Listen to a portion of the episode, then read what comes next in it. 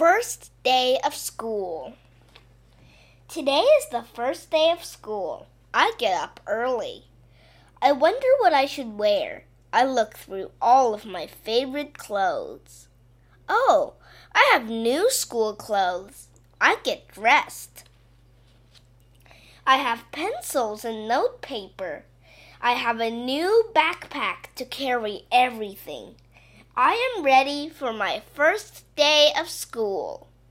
But first, I must eat. Mom makes my favorite breakfast pancakes, syrup, and one gooey egg. Yummy!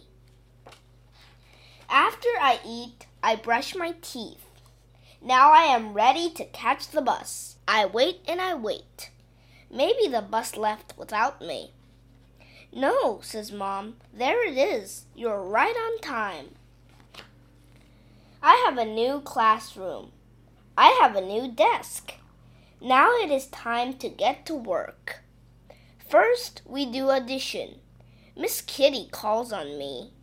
Five! I got that one. Mom helped me with my math.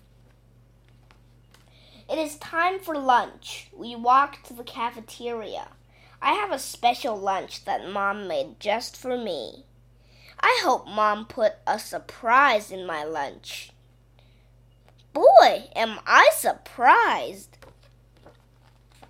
We play at recess. First, I swing. Then, I crawl. I climb the monkey bars. We play tag. No one can catch me. The bell rings to go inside. And I was winning too. We build famous buildings. I make the Empire State Building. Oops, I just knocked down the Eiffel Tower. Sorry.